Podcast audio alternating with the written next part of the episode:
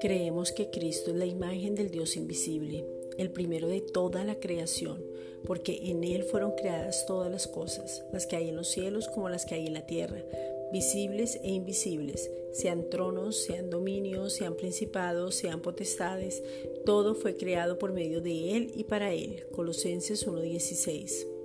Sabemos que Él es antes de todas las cosas y todas las cosas en Él subsisten, y Él es la cabeza del cuerpo que es la iglesia.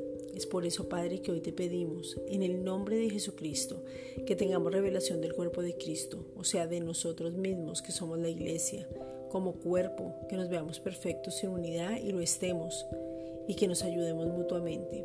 Juan 17, 23.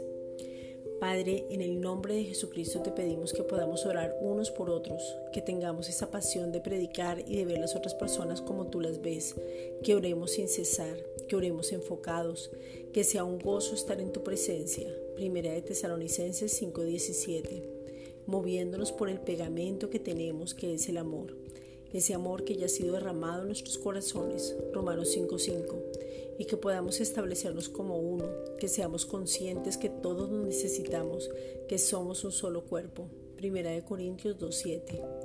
Padre, en el nombre de Jesucristo te pedimos que tengamos una renovación del pensamiento y pensemos todos una misma cosa, o sea, tu pensamiento. Filipenses 4 versículos 8 al 9.